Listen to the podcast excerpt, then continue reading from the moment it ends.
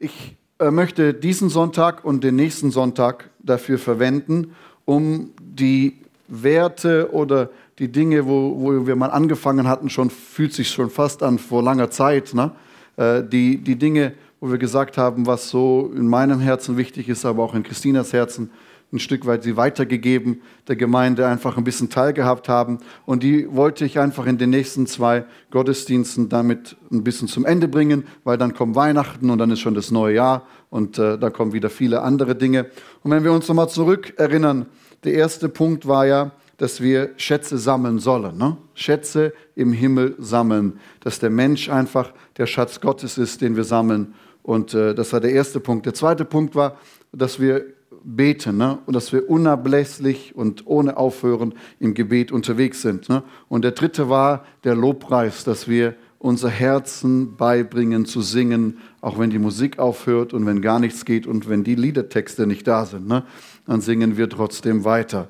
Und heute der nächsten Punkt, ich habe ihn ein bisschen umschrieben, einfach damit es sich ein bisschen interessanter anhört. Der heutige Punkt ist dankbare Unzufriedenheit. Und äh, eigentlich darf man ja als Christ nicht unzufrieden sein. Ne? Weil wenn man nicht unzufrieden, wenn man unzufrieden ist, ist es nicht toll, dann ist man nicht so und so. Wir sollen doch zufrieden sein. Gerade in Deutschland, lass uns doch zufrieden sein. Ne? Aber ich glaube, es gibt einen Punkt, wo wir dankbar sein dürfen sowieso und unzufrieden. Und lass uns da heute Morgen ein bisschen auf die Reise gehen. Ich verrate ihn dir noch nicht gleich. Wir müssen erst noch eine Geschichte miteinander lesen. Heute mache ich was, was unmöglich ist: 20 Verse aus der Bibel lesen. Ne? Oh, so eine Sache. Und auch noch in unserer heutigen Zeit, wo man eigentlich anderthalb Bibelverse liest und dann war schon halber zu viel. Ne? Aber, aber die Predigt kann nicht besser werden, als das Wort Gottes schon ist. Das ist halt nun mal so. Ne? Und manchmal denken wir auch, wenn man so einem Prediger zuhört, hätte er doch nur die Bibel gelesen. Na gut, egal. Das war jetzt nicht nett. Entschuldigung, liebe Kollegen. Aber 1. Samuel, Kapitel 1. 1. Samuel, Kapitel 1. Und äh, ich habe da immer die Verse euch da. Könnt, kannst du damit lesen, aber du kannst auch, na, auch deine Bibel aufschlagen. Dann 1. Samuel, Kapitel 1, 1 bis 20. Es war ein Mann, von Ramatayim Zophim, oder später spricht man nur noch von Rama, macht es ein bisschen einfacher, ne? vom Gebirge Ephraim. Und sein Name war Elkanah, ein Sohn des Jeroam, des Sohnes Elius, des Sohnes Torus, des Sohnes Zuphus, ein Ephraimiter. Oh ja, jetzt weiß ich, wer es war. Ne? Gut, dass das so gut erklärt wurde. Ne? Und er hatte zwei Frauen. Der Name der einen war Hannah und der Name der anderen Penina. Penina hatte Kinder, aber Hannah hatte keine Kinder. Und dieser Mann ging Jahr für Jahr aus seiner Stadt hinauf, um den Herrn der Heerscharen anzubeten und ihm in Silo zu opfern. Dort aber waren die beiden Söhne Elis, Hophni, Pinas, Priester des Herrn. Und es geschah immer an dem Tag, wenn Elkanah opferte, dann gab er seine Frau Penina und all ihren Söhnen und Töchtern die ihnen zukommenden Anteile. Aber Hannah gab er einen besonderen großen Anteil, denn Hannah hatte er lieb, aber der Herr hatte ihren Mutterleib verschlossen. Und ihre Gegnerin reizte sie mit vielen Kränkungen, um sie zu demütigen, weil der Herr ihren Mutterleib verschlossen hatte. So geschah es Jahr für Jahr. Immer, wenn sie zum Haus des Herrn hinaufgingen, reizten jene sie, dann weinte sie und aß nicht. Aber Elkanah, ihr Mann, sagte zu ihr, Hannah, warum weinst du? Und warum isst du nicht? Und warum ist dein Herz so betrübt? Bin ich nicht, bin ich dir nicht mehr wert als zehn Söhne? Da stand Hannah auf, nachdem sie in Silo gegessen und getrunken hatte. Der Priester Eli aber saß auf einem Stuhl am Türpfosten des Tempels des Herrn.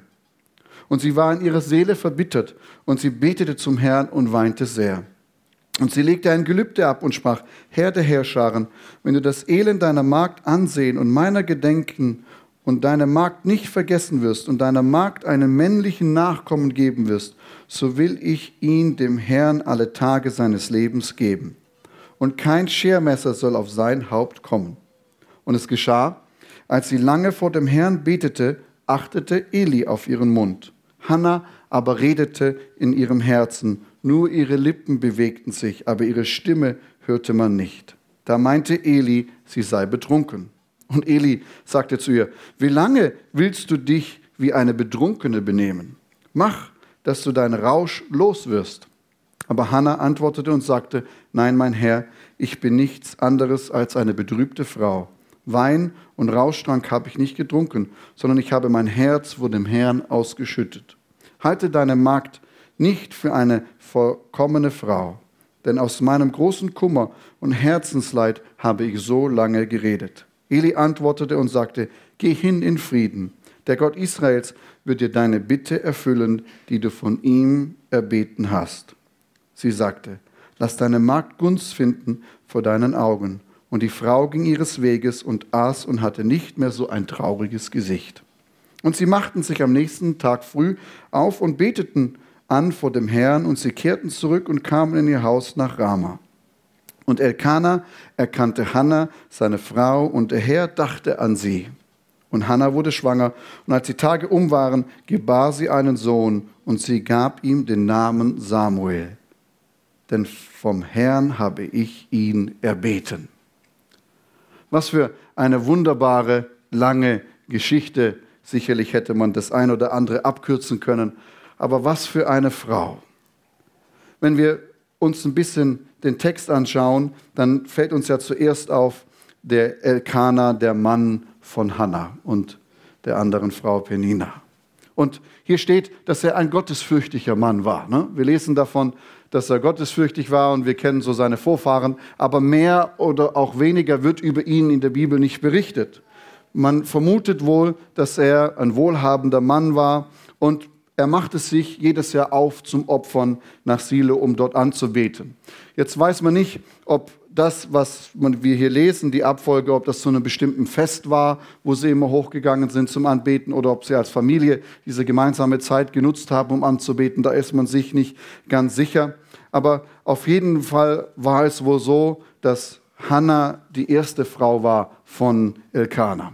Und dann, als sie eben keine Kinder bekommen konnte, und wir lesen ja, dass Gott das so gemacht hat, dass es so nicht ist, hat sich wohl Elkanah dazu entschieden, noch eine zweite Frau zu nehmen, um einfach in dieser Zeit war dieser männliche Nachkomme einfach wichtig, ne, dass man ihn hat, dass das, der Besitz weitergeht, die Familie weitergeht. Und deswegen vermutet man, dass Elkanah hier wohl deswegen die zweite Frau geheiratet hat, weil wenn du es ja so die Geschichte liest, realisierst du, dass Elkanah wirklich etwas für Hannah übrig hatte. Ne? Er hat sie geliebt, er, sie war ihm wichtig. Und äh, das ist aber so der Grund, warum man da vermutet, dass eben dort die zweite Frau ist. Ich möchte heute darüber sprechen, dass wir dankbar sind in dem, was Gott in unserem Leben getan hat. Ne? Und der zweite Punkt ist, ich möchte darüber reden, dass wir unzufrieden sind über das, wie es in unserem Leben momentan noch aussieht letztendlich unzufrieden darüber zu sein, dass wenn ich die Bibel lese, wenn ich die Apostelgeschichte lese ne, und wenn ich mein Leben angucke, dann bin ich unzufrieden. Ich würde gerne zu dem Gelähmten sagen, steh auf und er steht auf und er geht. Ich würde gerne zu der Besessenen kommen und sagen, Geist, geh und er geht. Ich würde gerne zu dem Hungernden kommen und sagen, hier hast du was zu essen und zu trinken. Ich würde gerne die Vision haben, dass bei mir jetzt einer an die Tür klopft und sagt, komm mit und dann auch mitgeht. Ne? Ich würde gern diese Gemeinschaft erleben untereinander, wo davon geredet wurde, es war kein Mangel unter ihnen. Es fehlte ihnen nichts. Ich würde das gerne erleben, dass Gott spricht und redet und es sprudelt und es gar nicht mehr aufhört. Ich würde das gerne erleben, dass wir in eine Stadt hineingehen und die ganze Stadt hört von Jesus und wird gerettet. Ich habe das Verlangen danach, dass die Kranken kommen und wir beten und, wir werden, und sie werden geheilt. Ich habe das Verlangen danach, dass meine Nachbarn und die Straße, in der ich wohne, dass sie die Güte und die Barmherzigkeit Gottes erleben. Aber wenn ich dann mir selber mein eigenes Leben anschaue, da muss ich echt sagen, da ist so eine Riesenlücke zwischendrin. Ne? Hier ist Johannes und da hinten ist irgendwo Petrus und so weiter und so fort. Ne? Und wenn du überlegst, das waren einfache Fischer, einfache Menschen ne? und Gott, wie er in ihrem Leben einfach gewirkt hat. Und wir sind heute so gut ausgebildet und haben alles mögliche, Bachelor, Master und Pitch oder sowas. Und und, und sind wahrscheinlich, wissen wir viel mehr als sie, aber trotzdem ist es so weit weg von dem, was Gott durch diese zwölf oder 120 einfachen Menschen getan hat. Ne?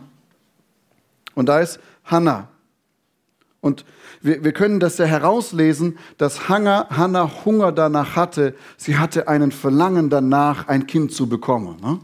Sie hatte dieses Verlangen in sich, ich möchte ein Kind haben. Aber ihr Mann hat sie ja nicht dazu gedrängt. Ne? Ganz im Gegenteil, er hat sie ja lieb gehabt. Und als es zum Opfern kam, hat er ihr die doppelte Portion gegeben und hat gesagt, du bist so traurig, was ist denn los? Bin ich dir nicht mehr wert? Ist, ist das nicht, was wir haben, nicht wertvoll? Von ihm kein, kein Druck auf sie, wo du sagst, du musst mir jetzt das machen, du musst dieses, du musst jenes.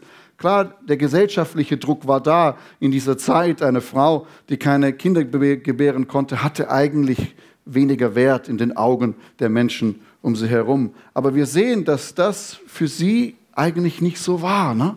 Aber trotzdem hatte sie dieses Verlangen danach, diesen Hunger danach, einen Sohn auf die Welt zu bekommen. Ne? Und da ist eben die Frage in unserem Leben, und Sonja hat das letzte Woche angesprochen mit dem Aggregatzustand unseres Herzens. Ne? Die Frage ist, wo ist in unserem Herzen so ein Hunger, so eine Leidenschaft danach, einfach mehr von Gott zu erleben, einfach näher an ihm dran zu sein, in Anführungszeichen, einfach zu sagen, Herr, das, was hier in da, was die Menschen in deinem Wort erlebt haben, das möchte ich auch haben. Ne? Wo in uns ist das, wo es sich zieht, wo, weißt du, wo so ein innerer Hunger danach ist, wirklich Gott zu begegnen, sein Handeln in unserer Zeit zu erleben und dass er auch durch einen selber lebt. Ne? Und dann machen sie sich auf da zum, zum, ähm, zum Fest und da musst du dir vorstellen, du bist eh schon traurig, ne? verbittert, dass du kein Kind bekommen kannst und jenes. Und dann ist da noch die andere Frau, die dann Peace sagt. ich bin besser wie du. Ne? Guck dir meine Kinder an. Ne? Und der, der, unser Mann, der sagt nur, dass er dich liebt, weil er Mitleid mit dir hat. Ne? Das sind ja so, wie, die, wie Hannah wahrscheinlich noch gepiesackt wurde. Ne? Aber in ihr trotzdem hatte sie was, dieses Verlangen. Ne? Dieses Verlangen danach, ich möchte einen Sohn haben. Ich möchte einfach, dass Gott mir hier ein Wunder tut. Ne? Und dann kommen sie, sie feiern da fröhlich und ich habe es schon gesagt, na, ihr Mann gibt ihr die doppelte Portion und äh, nachdem sie dann das alles gemacht hat, geopfert hat und dass sie am Essen waren, schaute sie ihr Mann an und sagt, was ist denn los? Was ist denn los mit dir? Warum bist du denn so traurig? Ne? Und vermutlich war sie an einem Punkt, wo sie einfach nicht mehr weiter konnte. Ne? Kennst du das, wenn du was mit dir rumträgst und du kommst an den Punkt, wo du realisierst, ich kann jetzt nicht mehr weiter. Ne? Ich, ich komme nicht mehr weiter. Es geht einfach nicht mehr. Ne? Es, es geht nicht mehr. Ne? Wenn du so richtig Hunger hast, ne? wenn du mal so zwei, drei Tage nichts gegessen hast, dann meldet sich dieser Apparat. Ne? Und eigentlich schon am ersten Tag. Und weißt du, das Hunger, das Gefühl, Hunger zu haben, ist ein ekliges Gefühl. Wenn sich das Ding anfängt, hier rumzudrehen und hier so hochkommt. Ich weiß es noch, als ich in der Ukraine war, als der Krieg angefangen hat sind wir mit Autos in die Städte an der Frontlinie hineingefahren und haben dort, am Tag davor haben sie das noch beschossen. Wir sind an Häuser vorbeigefahren, die noch so halb brannten, weil sie von den Raketen abgeschossen wurden. Und du bringst da einer Frau ein Laib Brot, weißt du, nur so ein Laib Brot und ich habe sie nicht verstanden. Gut, dass meine Frau Ukraine spricht. Ne? Und ich gebe ihr diesen Laib Brot und sie weint und weint und sagt, das ist das Erste, was ich nach zwei, zwei Wochen zu essen habe. Ne? Und was meinst du, wie ihr Magen da sich gemeldet hat. Ne? Du hast es ins Gesicht geschrieben gesehen, wenn ein Mensch Hunger hat, wenn er verzweifelt ist. Ne? Und äh, so muss sie sich gefühlt haben, ne? so verzweifelt. Und dann geht sie zum Beten und dort schüttet sie ihr Herz vor Gott aus. So richtig fertig. Sie, sie, sie betet und sie betet und betet. Und interessanterweise ist ja auch, dass sie nicht mit dem Mund herausspricht, sondern dass die Bibel ja sagt, sie betet mit dem Herzen eigentlich. Hier geht es nicht nur um ein sagen wir mal in Anführungszeichen, kurzes Gemeckere vor Gott, dass alles wieder gut geht, sondern hier sieht man, dass diese Frau zutiefst innerlich bewegt ist, ne? zutiefst innerlich berührt ist. Ne? Und sie betet und sie betet und sie betet und betet und betet. Und ich glaube, was hier geschieht, ist das, wo Jesus später aufgreift in Matthäus Kapitel 5, Vers 3. Glückselig die Armen im Geist, denn ihre ist das Reich der Himmel. Ich glaube, dass in diesem Moment dieses Arme im Geist bedeutet, ein Hunger zu haben nach Gott, ein Verlangen zu haben nach Gott. Wie wenn du nach ein, zwei Tagen ein Verlangen nach deinem Snickers hast, da wirklich dieses Verlangen zu haben, Gott, tu etwas. Gott, wirke etwas. Ihr Lieben, wenn ich hier durch die Stadt gehe und wenn ich diese Welt anschaue, wenn ich unsere Situation anschaue, dann, dann geschieht das um mir, wo ich sage, Gott, du musst jetzt eingreifen. Gott, du musst jetzt echt was tun. Gott, du musst dich jetzt echt bewegen. Gott, sind wir wirklich am Ende? Brauchen wir dich jetzt? Mach was. Und ich denke, dass es das ist, dieser Hunger in unserem Herzen, der einfach so wichtig ist, ne? weil wir werden so schnell gesättigt. Ne? Oh ja, Johannes, als ich so neu zum Glauben gekommen bin, ja, da war ein Hunger in mir. Ich habe die Bibel nicht gelesen, ich habe sie buchförmlich aufgegessen. Aber heute ist der Tatort eben interessanter wie die Bibel, weil ich weiß schon, was drinsteht. Ne? Aber weißt du dann und jenes, wenn du wüsstest, was in meinem Leben so gekommen ist und jenes und dieses, dann würdest du ja verstehen, dass ich einfach nicht mehr so verzweifelt bin und so hungrig bin und dann sage ich meistens, wahrscheinlich ist dein Leben verzweifelter geworden oder nicht und schwieriger und sowas. Und die meisten sagen, ja, sage ich, ist doch super, ist doch toll, noch viel, viel mehr Gründe, um näher an Gott zu sein, um noch hungriger zu sein oder nicht. Aber oftmals sind genau diese Umstände, die uns ganz gemütlich auf den Stuhl setzen. Ne? Aber bei der Hannah war das so. Ne? Sie konnte kein Kind bekommen und sie wusste, dass die einzigste Hilfe in ihrem Leben ist, zu Gott zu gehen. Ne? Und dann macht der Priester, na klar, auch noch eine ganz super Figur hier. Ne? Geist der Unterscheidung 1a, ne? bis betrunken Frau. Aber was, was das hier zeigt, ist wirklich, es war nicht ein oberflächliches Kratzen daran, ja, es ist so nett und es ist so toll und es ist gut, ja, wisst ihr, sondern es ist ein tiefes inneres Schreien nach Gott sein tiefes inneres Rufen nach Gott. Gott, wenn du nicht auftauchst, dann geht's echt alles den Bach runter. Gott, wenn du nicht etwas tust, Gott, wenn du mich nicht veränderst, Gott, wenn du nicht etwas tust in mir, verstehst du diesen Hunger, dieses Rufen nach, nach Essen, dieses Rufen danach. Na, ich weiß das noch, als unsere Babys nachts gerufen haben, wenn sie Hunger haben, geschrien haben. Wie, was für ein Schreien das ist. Ne? Und Hannah hatte dieses Schreien. Hannah betet dann, dass Gott sie sich an sie erinnert. Hannah gibt Gott ein Versprechen, sagt, wenn du mir diesen Sohn gibst, dann gebe ich ihn dir wieder zurück. Ne? Es ging ihr nicht unbedingt um ihr eigenes Sein. Ne? Es ging ihr nicht darum, dann zu sagen können, guck mal, ich habe einen Sohn, sondern es ging ihr darum, auch wieder etwas Gott geben zu können. Ne? Als sie dann ihn entwöhnt hat, hat sie ihn ja in den Tempel zurückgebracht. Dann konnte sie dann nur noch von weitem so winken und ihn besuchen. Ne? Aber Hannah hatte diese Erwartung, dass Gott auch etwas tut. Ne? Sie hatte diese Erwartung, dass wenn sie bei Gott ruft, dass er sich an sie erinnert.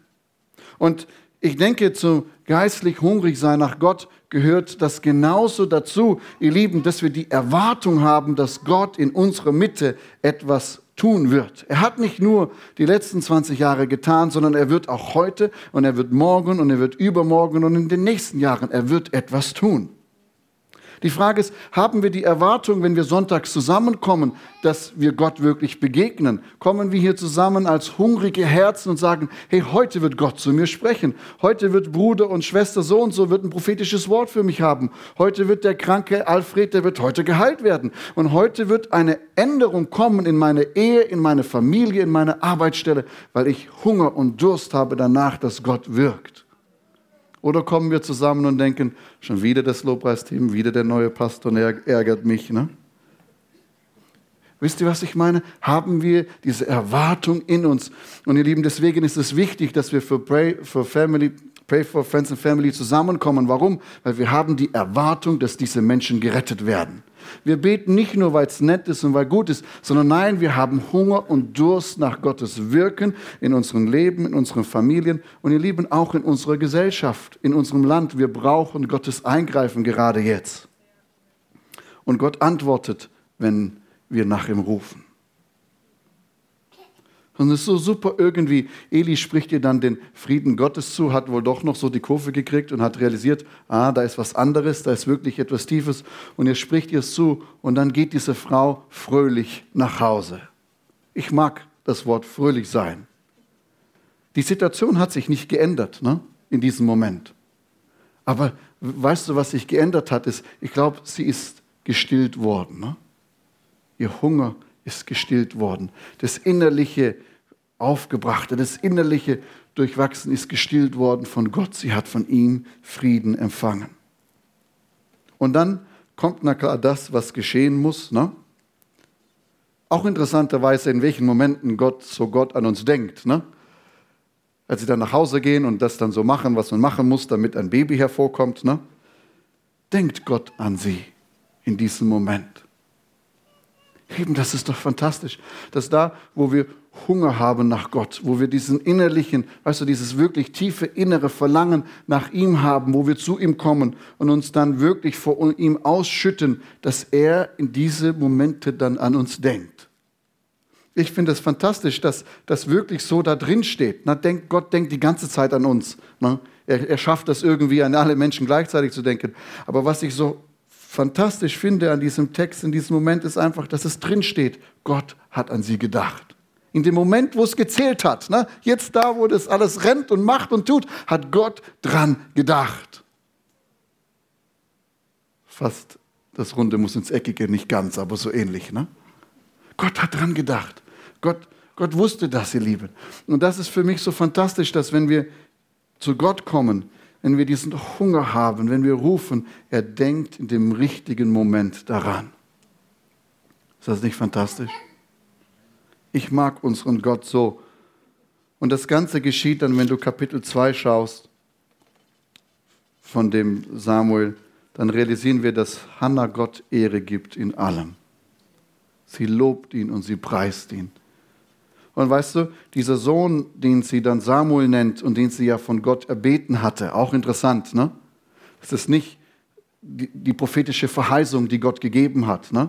sondern es ist etwas, was sie von Gott erbeten hat. Und ihr Lieben, ich glaube, wir können Samuels erbeten. Ich glaube, wenn da ein tiefes Verlangen nach Dingen ist, können wir den Samuel erbeten.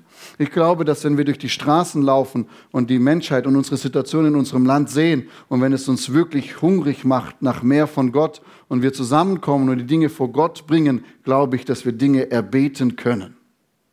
Samuel von Gott erbeten. Einfach von Gott gemacht. Und Samuel ist derjenige, der eigentlich in seiner Zeit das Volk Israel rettet. Ne? Das Wort Gottes war fast nicht da. Es gab fast kein prophetisches Reden. Es war eigentlich niemand mehr groß da nach, nach der Richterzeit, der dann die Menschen zu Gott gerufen hat, der wieder da war. Und diese Frau, die dieses tiefe innere Verlangen hatte nach Veränderung, nach Gott und geglaubt hat, hat wirklich Geschichte geschrieben. Ne? Samuel läutet ein neues Zeitalter für Israel ein, nämlich dann die Könige, ne? Saul und dann David. Ne? Die, diese Frau und diese Momente waren nicht einfach nur, weil es gerade nett war und die Arme kein, kein Kinder bekommen kann. Nein, sie hat Geschichte geschrieben. Wusste sie, was sie macht? Wissen wir nicht. Ist nicht, nicht beschrieben. Ne? Und oftmals ist es ja auch so, nach dem, wo wir uns nach Gott verzehren, wo wir rufen, wo wir schreien, wissen wir gar nicht manchmal, welche Auswirkungen es haben wird. Ne? Wir wissen es nicht. Spielt aber für den Moment auch keine Rolle. Ne? Ich glaube, dass wir wirklich Dinge erbeten können für unsere Stadt, für unsere Region, für deine Familie, für deine Dinge. Aber was es wirklich gehört, ist nicht nur so ein nettes Betroffensein. Ne? Ja, ja, hast ja recht. Ja, ja. Sondern was wirklich danach gehört, ist dieser tiefe innere Hunger nach Gott. Und wenn du den Psalmisten liest, mein Gott, es verzehrt mich nach dir. Ne? Wie der Hirsch nach dem frischen Wasser lechzt. Das sind lauter so Worte, die wir gar nicht mehr verstehen in den heutigen Tagen. Warum? Weil das nicht mehr normal ist. Ne? Aber ihr Lieben, ich glaube, dass Gott das ausgießen möchte in unser Leben. Ne? Diesen Hunger nach Gott, dieses Verlangen nach Gott. Und, und ich komme wieder jetzt mit meinen verfolgten Geschwistern und nächsten Monat haben wir den Monat, wo wir für sie beten werden. Und was ich an ihnen merke, ist dieser Hunger nach Gott, dieses Verlangen nach Gott. Ich habe mal einen Iraner getroffen und er sagt, er hat sich bekehrt dadurch, dass ihm jemand das Neue Testament in die Hand gedrückt hat. Ne? Oder Jesus kennengelernt. Und dann hat er das im Iran in, in, äh, gelesen. Und als er dann so die ersten Seiten aufgeschlagen hat ne, vom Neuen Testament, und als er das anfing zu lesen, sagt er, da sprach plötzlich einer mit mir und hat mir das erklärt, was da steht. Und er guckte so rum und da war niemand. Und er sagte, jedes Mal, wenn ich die Bibel aufschlage, ist da jemand, der es mir erklärt. Er sagt, er kann sich nicht vorstellen. Wie, er, er, wusste nicht, wie das war und ist dann da zu dem zurück, der ihm die Bibel gegeben hat und sagt, wo ist das Mikrofon, äh, der Lautsprecher versteckt? Wo ist das? Weil, weil dieses Wort redet, es ist lebendig. Und wenn ich meine Bibel aufmache, wünschte ich mir manchmal, Herr, hilf mir. Ne? Aber was dort in diesen Ländern wirklich da ist, ist ein Hunger nach Gott, ein Aufstehen und ein Verlangen nach ihm. Und unser Alltag, und ich glaube, das ist das Problem dieser Zeit, ist, hält uns so beschäftigt, ne, dass wir gar keine Chance haben, Hunger zu haben. Ne? Wir haben gar keine Zeit dafür, Hunger zu haben. Ne?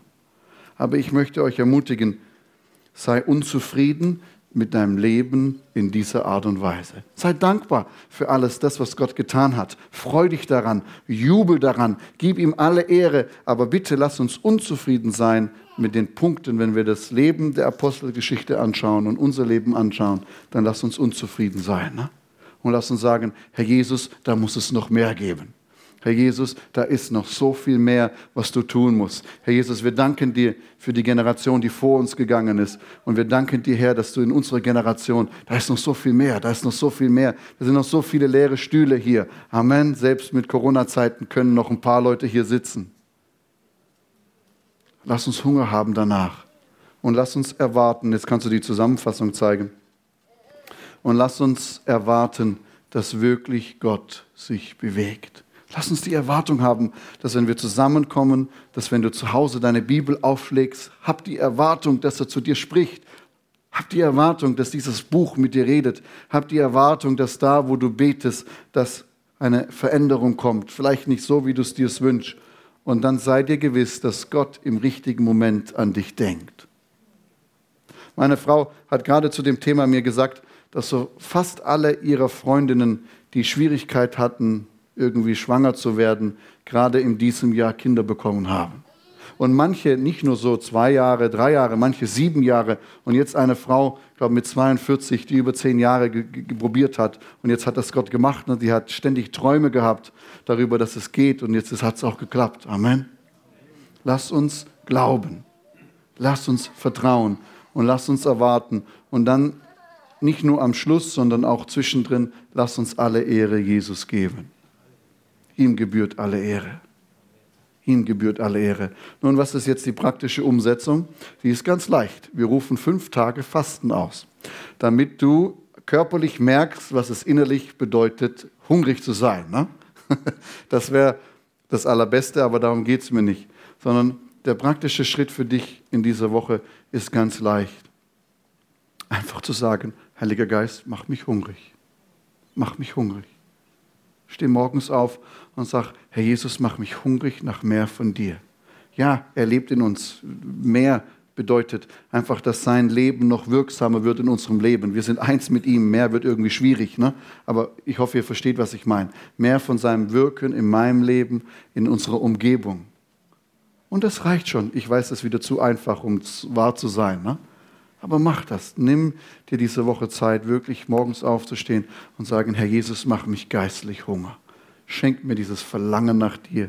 Schenk mir, dass es mich in meinen Magen umdreht. Ich einfach an dich denke.